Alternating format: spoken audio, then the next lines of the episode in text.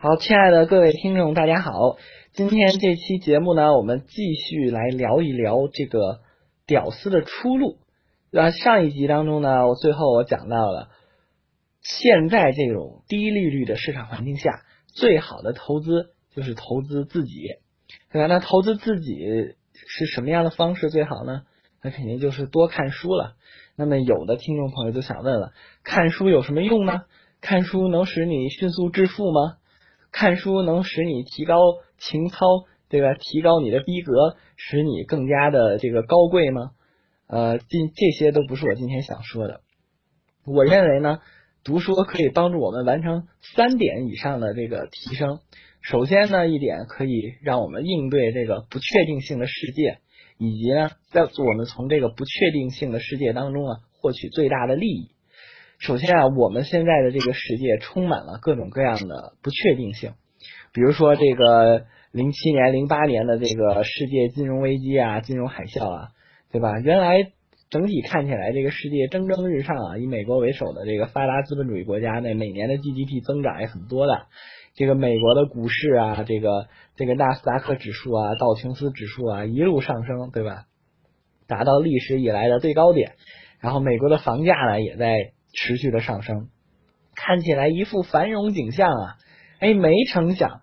突然由这个次级债违约引发的这个危机，一下就推垮了众多百年以上的投行，像贝尔森啊、雷曼啊都倒闭了。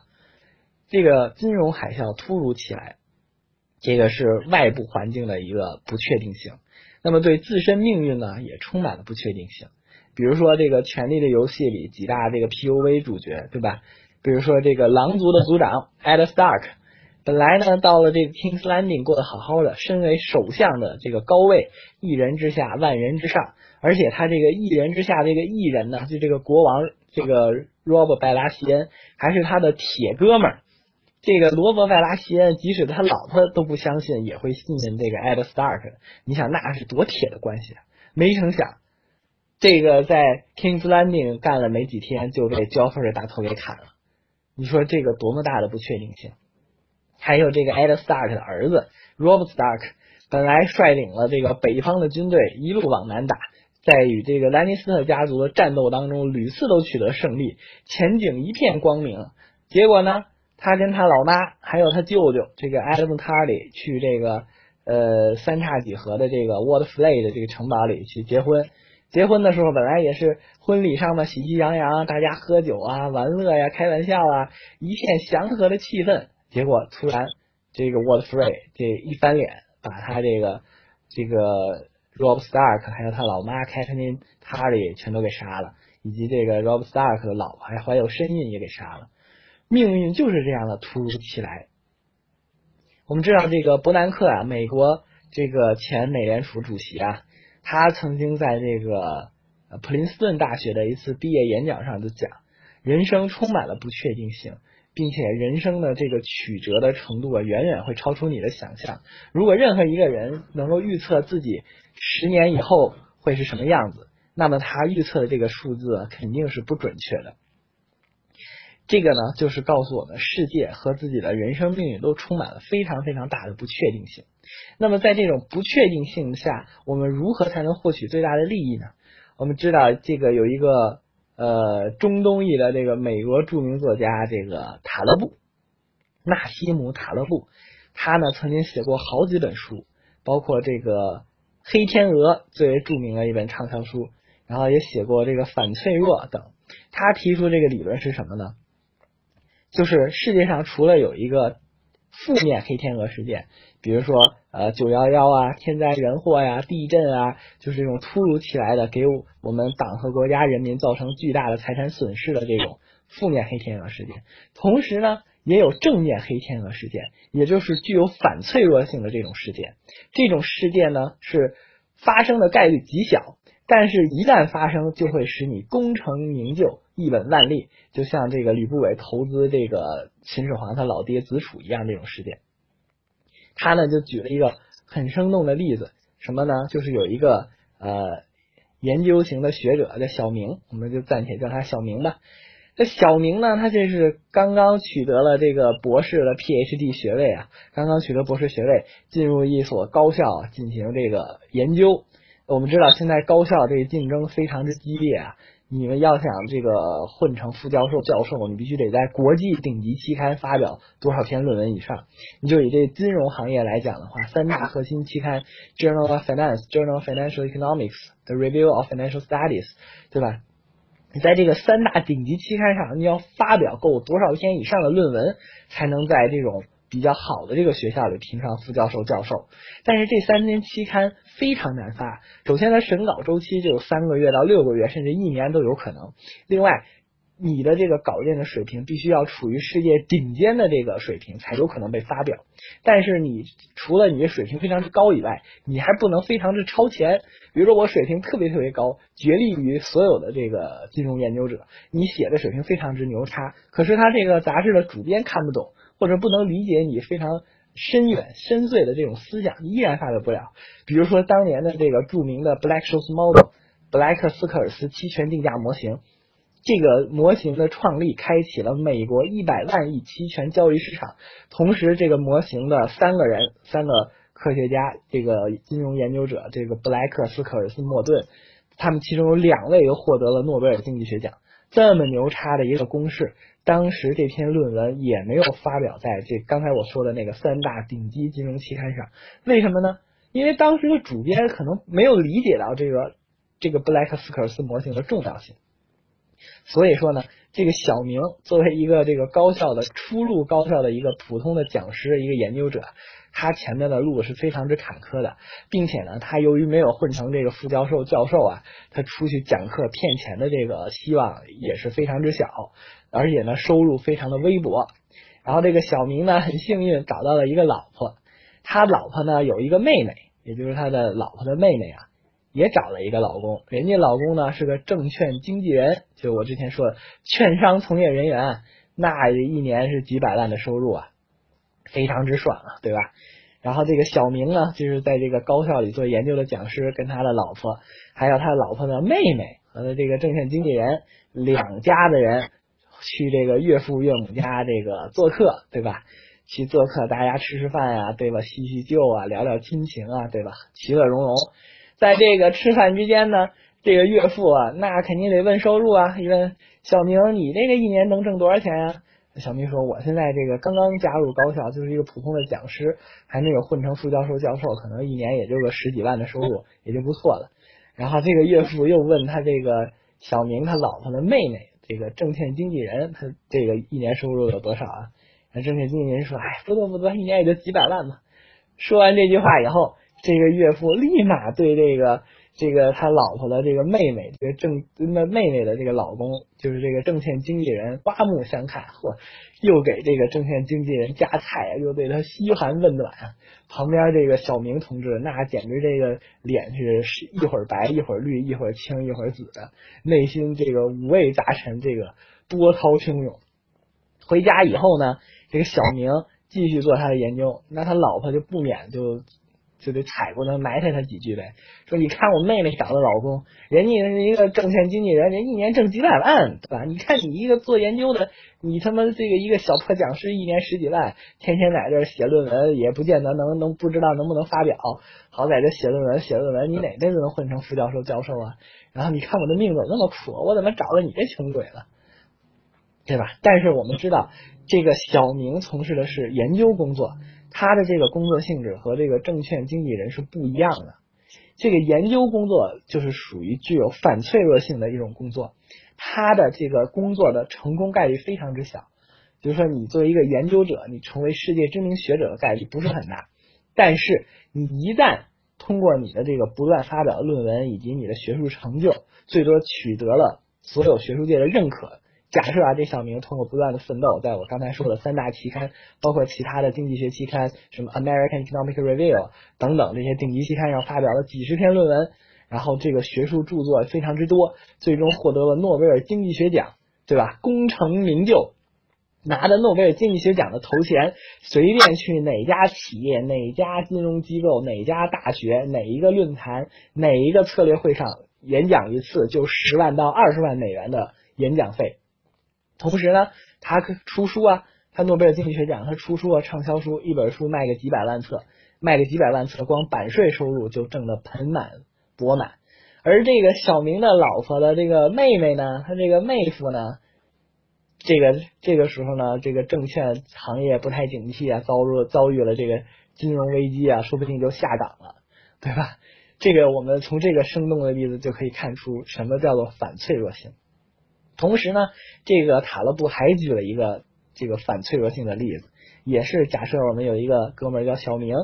小明呢，他是一个这个出租车司机，也不是这种正规出租车了，可能也就是一个这个滴滴滴滴快车、滴滴专车这么一个司机，每天呢拉点活，好的时候呢，一个月一天可能能挣个五六百、四五百，呃，行情不好的时候可能也就挣个一两百，对吧？所以他这个每天的这个收入啊，都是具有波动性的。他这个小明开滴滴快车嘛，你有的时候拉活拉的顺，哎，就是挣五六百、六七百；拉活拉的苦，好长时间没活，那可能每天就挣不了多少钱。所以他每天的收入都是具有波动性的。同时，这个小明有一个哥哥，他这哥哥呢是在这个英国著名的投资银行，假设就是什么巴克莱啊、什么渣打呀等等，这是著名的这个投行担任这个投资银行家。对吧？就这个投行家，那每年的收入那相当之稳定啊，一年都是几十万英镑，对吧？上百万英镑的收入，那日子过得悠哉悠哉的。他那个每年的收入那都非常之稳定的在增长。乍看起来，这两个人哪个人这个未来前景比较好？肯定是个投资银行家嘛，这个工作之稳定啊，收入也稳定啊，对吧？你那个一个拉滴滴快车的，没日没夜的，每天收入这个上下波动，非常之不确定，对吧？结果没成想，二零零八年金融危机来了，这个卓越的投资银行家同志下岗了，彻底没饭吃了。他再想找到像以前一样每年几十万英镑的这种高薪的工作，那是非常之难。人家小明同志呢，依然拉他的滴滴快车，他拉滴滴快车呢，虽说每天每天挣不了多少钱，但他不会下岗啊。你金融危机不金融危机，你顶多可能就是客人的数量变多变少，但他总归会有人有打车的需求。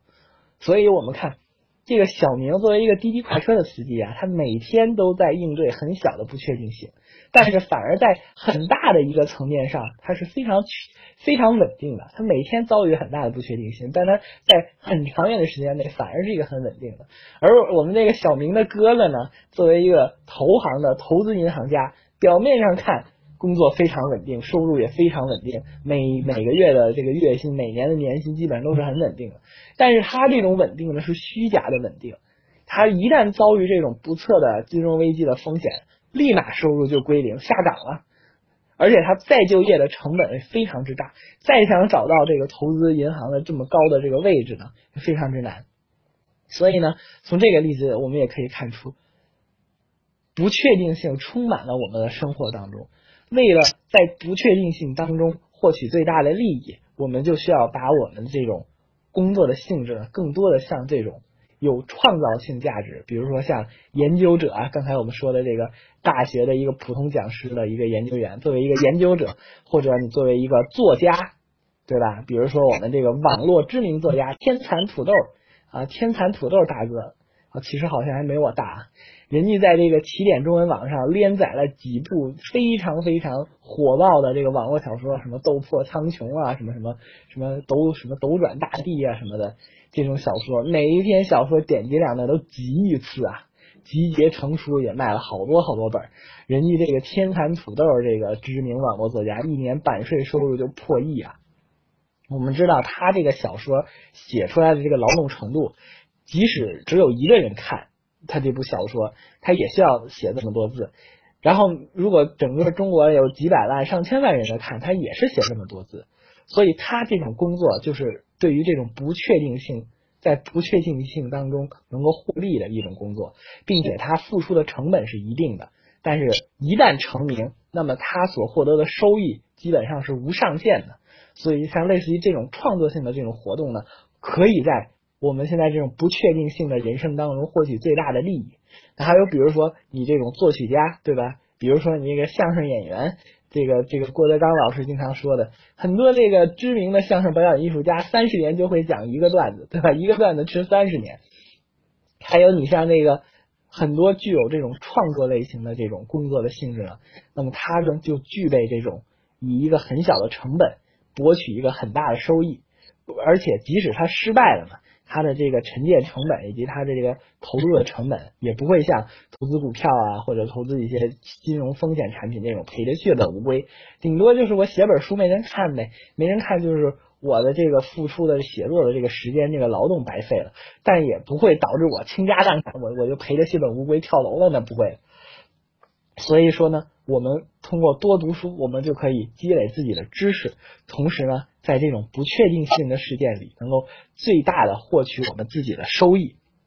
这个就是我说的这个看书有什么用的第一点，可以在不确定性当中获取收益。那么看书有什么用的第二点是什么呢？我觉得。看书可以使人们内心保持非常的这个平静以及平稳，也就是这个佛学佛教所讲的这个贪嗔痴啊这些不好的这些念头就能降低。我知道在这个《功夫熊猫》第二部的这个动画片里啊，《功夫熊猫二》里啊，这个师傅教导这个这个功夫潘达教导这个阿宝非常重要的一点，就要追求这个 inner。peace，inner peace 就是内心的平静。我们内心平静以后呢，看待世界就可以非常的客观，非常的平和，也就充满了这种和平友爱的这种氛围。比如说，我们现在有很多的这种小白领生活在这个压力非常大的公司，对吧？有可能自己工作非常努力，自己能力也非常强，然后呢，自己也这个对工作充满了热爱。可是呢，领导就是不赏识你，可能旁边有一个。工作不是很努力的，不怎么样的，他的工资反而比你高，甚至有可能将来提拔升迁的时候呢，他的这个职位也比你高。这样呢，这个我们这个小白领同志呢，那就肯定生活非常的郁闷啊，天天自怨自艾啊，说我怎么这个这么有本事，这么努力工作，就是升不上去呢？人家某某某不知道有什么上层关系还是怎么样，人家又不努力，挣的钱也比我多，然后这个职位也比我高。如果我们去经常看书呢，我们就能发现这种事情简直非常非常非常之多。比如说我们的这个呃，现在非常非常火的这个两大圣人啊，这个王阳明和这曾国藩啊。这个王阳明，这个现在的阳明学啊是非常兴盛了，已经快成为一个显学了。这个王阳明先生，这个王文成功啊，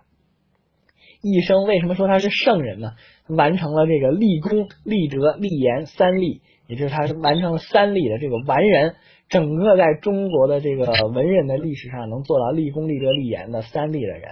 好像也就只有这个王阳明和这个曾国藩两个人。当然，曾国藩在晚年处理这个天津教案的时候呢，为又为这个世人留下了一点这个口实，就是做的不是那么的完美，还没有趋近于百分之百的圣人的这个标准。但是呢，这个王阳明基本上属于这个一生当中没有任何的这种瑕疵，立功立德立言三立的圣人。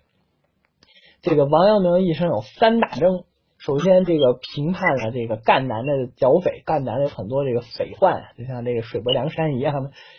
赣南剿匪第一大征，然后平反了这个宁王朱宸濠的叛乱，就在这个南昌附近的当时的一个朱宸濠的一哥们儿的这个叛乱被王阳明平定了。另外呢，在晚年的时候，去世之前又到两广地区又平叛了两广地区的一个叛乱。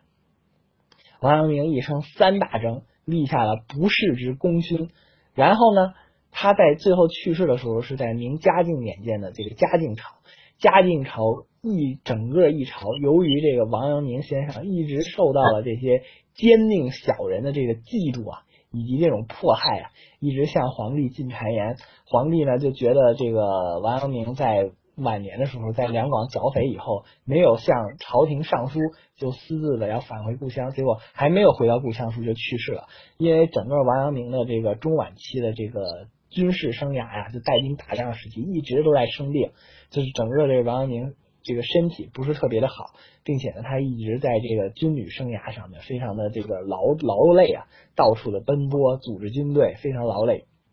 因此呢，劳累成疾，一直有疾病，所以他在返回家乡的途中就去世了。那么这个有很多的这些奸佞小人啊，去进谗言，说的这个王阳明的不好，导致那个这个整个嘉靖一朝啊，嘉靖同志当了四十五年的皇帝，都没有给王阳明同志上谥号。我们知道，这个古代文人最重视的这个谥号，盖棺定论的这一个谥号，王文成功是在嘉庆的儿子的这个当皇帝的期间才给上了王文成的这个谥号。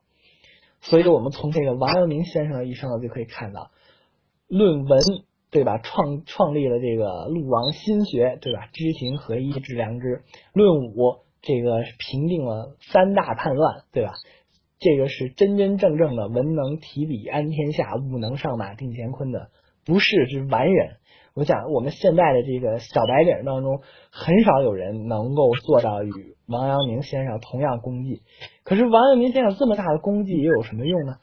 在他生前一直就遭到小人以及这个奸臣的这些迫害，然后他去世之后，依然是遭到了小人和奸臣的迫害。不但自己的功勋得不到表彰。反而当时跟他一起评判朱宸濠的很多他的同僚受到了迫害，然后被下了冤狱，最后被赐死。但是王阳明先生虽然非常的伤心，但是依然不能挽救他的同僚。这些事件我们都可以在这个《王阳明大传》这本书里都可以看到。那么说完了这个王阳明呢，我们还可以说说这个春秋战国时期的这个这些著名的这个名将，那简直这个际遇也是非常的悲惨。比如说这个秦国的名将白起，我们大家都知道，白起被封为武安君，那就是这个武能上马定乾坤嘛，用武力平定各方嘛。武安君白起的这个功绩有多大呢？据历史记载，他一生打下了七十余座城池，一生打下七十余座城池，剿灭敌军将近百万。仅仅长平一战当中，白起就坑杀了。赵国的这个投降军队以及这个有生的战斗军队，坑杀了四十余万人，仅仅长平一战就坑杀了四十余万的敌军。除此，他连年征战，作为秦国的最牛的这个战将，和各个诸侯国之家、诸侯国家之间进行战争，总计这战争生涯一共这个歼敌破百万。这个数字可能在我们后期这个解放战争的时期，觉得啊破百万也就是这样吧。那个可是在春秋战国时期啊，那个时候中国也没有多少人口啊，而且杀死的这些军队里的这个敌军基本上都是男性啊。那个时候我感觉这个白起的这个军事能力啊，简直就是天下无敌了。那么白起这么天下无敌又能怎样呢？最终这个白起就被。他这个秦国当时的这个宰相，这个应侯应侯范雎同志啊，觉得他这个白起如果再这么干下去，估计就没这个应侯什么事儿了。所以这个应侯呢，也是向这个秦王进谗言。最后呢，秦王就把这个白起让他赐死了啊，把他赐死以后，白起就自杀身亡。这么一代的战国名将啊，最后受到了别人的谗言，最后不得不自尽。同时呢。战国时期还有另外一个武安君，我们说这个白起是秦国的武安君，那么跟秦国一直打仗了，有一个叫赵国，赵国也有一个武安君，赵国的武安君是谁呢？李牧，李牧也是这个功成名就的一个战将啊，非常之能打。在赵国的晚期，有两大将军能打，一个就是廉颇，非常有名的廉颇老矣，尚能饭否，也就是这个负荆请罪、将相和等一系列这些佳话，都是说的廉颇。廉颇就非常之能打。然后呢，廉颇受到了这个谗言的排挤啊。然后第二个能打的名将呢，就是李牧。我们知道，这个在战国晚期啊，那个时候秦国已经是虎狼之师了，打遍天下无敌手啊。派领了这个大军去这个攻打赵国，这时候赵国负责守御的守卫的呢，就是这个李牧。李牧大将也是军事战争这个能力非常之强，面对这么强的秦秦国的军队啊，严密部署这个守卫各个城池，导致这个秦军多次无功而返，拿李牧没有办法，根本就打不下来，非常的头痛。没有办法呢，这个。秦军的这个将军啊，王翦啊，就是使用了这个反间计，先使重金收买了这个赵国当时的宰相叫郭开。郭开这小子老不是东西了，先迫害廉颇，又迫害李牧，然后让这个郭开呢向这个赵王进谗言，说李牧要造反，拥兵自重。结果呢，这个李牧也是受到了这个谗言的攻击啊，最终。不得已逃跑，逃跑途中呢也被抓回来，抓回来呢就被杀了。我们看这战国末期啊，两代这个武安君都是能征善战，立下了不世之功勋。但是呢，最终受到了奸佞小人的这个谗言，结果最终也都身殒殒命，没有在牺牲在疆场上，反而牺牲在自己国家的这种内斗里面。所以呢，如果我们去多看书呢，可能看到很多很多这样的故事。即使你非常的有本事，非常的有能力，不但不能使自己升官发财，反而连自己的性命都会丢掉。你来看完了这些故事呢，你想想王阳明的王圣人，对吧？再想想武安君、白起、李牧。你就想想自己的这些工作又算得了什么呢？你就说能力比那个你看不上的那个人强，你能强的那么多吗？你强不了那么多，他的工资比你高，他的职位比你高，你又有什么可气愤的了？最起码你可以好好的生存下去，对吧？所以我们如果多看书呢，就能使我们内心充满了这个平静，就是 inner peace。那么第三一点呢，我觉得看书可以给人以什么呢？可以给人以勇气，对吧？我们很多的时候面对很多的困难和困境，非常的这个懦弱，非常的这个胆怯，感觉自己无法克服这个能力，没有克服这个困难的这种能力。但是呢，如果我们多看书呢，你就可以会增加这样的勇气。比如说我的一个同事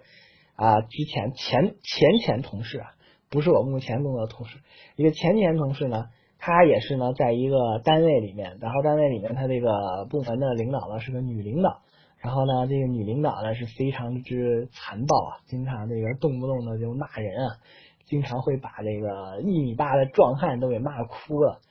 啊。然后呢，这个小明同志呢，这个可能活凤凰是心眼，准备跳槽，但是由于他所在的整个这个公司呢，非常的严禁跳槽。如果你想跳槽的话，首先你要办离职流程，那是非常之坎坷的，哪个部门都不给你批。同时呢，你要被你这个部门的主管的这个女领导不不知道这个天天骂，天天骂，要给估计都给骂出翔了，可能都不让你走。所以呢，他一直不敢提出这个辞职的申请，因为非常之胆怯啊。后来呢，他看了这个明史相关的著作，包括什么明朝那些事儿啊，或者是这个明史里的记载啊。知道当时这个朱棣，这个明成祖朱棣啊，篡夺了这个侄子的这个皇位，然后呢，他就想让一个当时的大儒，这个儒家的这个名士啊，叫方孝孺，想让这个方孝孺帮他写这个即位诏书，但是这个方孝孺呢，就是不给朱棣写。朱棣，你这个威逼利诱，对吧？你胡萝卜加大棒，你是给我多少钱，给我多少地，给我多少美女，或者你威胁我要把我杀了。不管你怎么样，软硬不失。这方孝孺就是不给朱棣写即位诏书，然后这个朱棣就怒了。朱棣一发火，那可是杀人无数啊，继承了他老爹这个朱元璋良好的这个杀人的基因。然后朱棣就厉声问方孝孺：“你不给我写即位诏书，不给我写这个即位诏书的话，你不怕我诛你九族吗？”把你、你和你老婆什么这个所有的什么表哥、表姐、堂兄、堂姐、什么堂弟啊，乱七八糟的，所有跟你沾得上边的亲戚，全都给你灭，我诛你九族，你怕不怕？嘿 然后方孝孺说：“不要说诛我九族，你就诛我十族，我照样不给你写即位诏书。”然后这个明成祖朱棣恼羞成怒，说：“好，那我就诛你十族。”我们知道，这九族基本上已经把你这一个人的所有的亲戚全都给你杀光了。那么，那个第十族是什么呢？第十族就是这个方孝孺的这些学生或者他的追随者，这个这些人也把他算作一族，作为第十族也给诛杀尽。因此，这个方孝孺整个满门都被杀光，依然不给他写即位诏书。然后我们那个。前前同事这个小明同志看到这一段，内心充满了这个勇气，心想：我就跟你提辞职了，你不是会把我骂出翔吗？没有关系，你把我骂出翔，我又能怎么样呢？你不但诛不了我九族，你一族，你诛我一族的权利都没有，你顶多就是我在这家公司的领导。对吧？我换了一家公司了，可能跟你没有任何的关系。你顶多对我的不利，就是说你在我们所在的这个行业，什么 IT 行业，对吧？你给我散播一点谣言，说我这个同志工作不好，对吧？你顶多就是这样，对我有一点点影响。你没有任何的权利可以诛我九族，更不是说九族诛我一族的权利都没有。我又有什么可怕的呢？然后想到了这一点，小明就这个突然心中充满了勇气，然后去跟他的领领导提出了辞职。提出辞职以后呢，他的领导也没有怎么说他，也没有像他想象当中把他给骂出翔一样那种骂的巨惨无比，也没有发生。最终他也就顺利的离职了。所以从这个故事当中呢，我们也可以看到，如果你经常看书呢，会使你心中充满了勇气，对吧？这就是我以上所说的看书的有什么用这些用处。那么在这个节目的最后呢，我请大家可以去百度上面搜索一个视频，这个视频呢叫兰迪教授的最后一课。他这个兰迪教授呢是当时在零七零八年时候身患了这个胰腺癌，然后医生告诉他已经没有三到六个月的生存的时间了。那么他在得知这个消息以后呢，在这卡内基梅隆大学做了一次人生中最后的演讲。他这个整天的演讲一个多小时，讲了很多的点以及这个人生的感悟啊，非常的令人这个感触很深，并且对我们人生整个的这个理解啊，非常的有帮助。他在这个整个视频的最后呢，向观众朋友说：“你们知道我这个演讲的第二个 head fake 吗？就是我演讲当中第二个隐藏的真相吗？第二个隐藏的真相就是我。”这次演讲不光是为你们各个听众准备的，我这次演讲实际上是做给我的孩子的，因为我知道我将不久于人世了，所以呢，我希望把我这个一生当中无论是成功啊，或者是失败的这些经历以及这些人生的感悟啊，希望把这留作一份叮嘱，留作一份遗嘱来说给我的孩子们听。这个是兰迪教授最后一课他在最后的部分进行了一个叙述。同样呢，我这次的这个节目呢。很多听众朋友以为是啊，你是在喜马拉雅做的呀，是不是？或者是在给你的这些粉丝做的，并不是。我的这些节目除了给各位听众朋友做以外呢，也是给我自己在做，也是希望我自己能够从更多的读书当中获取能量、获取力量，然后呢，突破这种屌丝的困境，内心当中充满了平和与勇气，克服各种困难，最终达到我自己希望能够达到的目标。非常感谢大家的收听。